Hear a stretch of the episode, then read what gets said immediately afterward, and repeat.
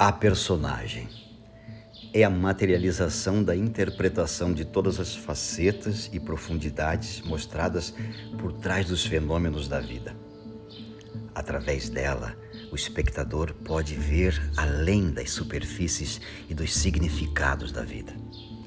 Por ela, o artista, o ator, em seu sentido mais verdadeiro e autêntico, transmite ao espectador, como uma espécie de revelação, a impressão do seu tempo em seu lugar da alma.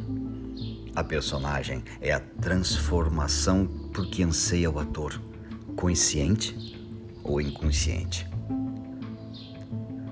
Consciente ou subconsciente. Michael Jacob